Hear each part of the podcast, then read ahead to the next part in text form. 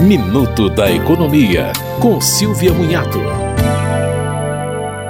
Lei sancionada permite antecipação de férias para trabalhadores que são pais de crianças de até seis anos. As férias não poderão ser menores que cinco dias e o pagamento do adicional de férias poderá ser feito após a concessão e até a data em que for devido o 13º. O pagamento das férias poderá ser feito ao final do mês. A antecipação de férias foi autorizada de maneira excepcional na pandemia e a CLT permite o benefício, mas desde que ele seja proporcional ao tempo trabalhado.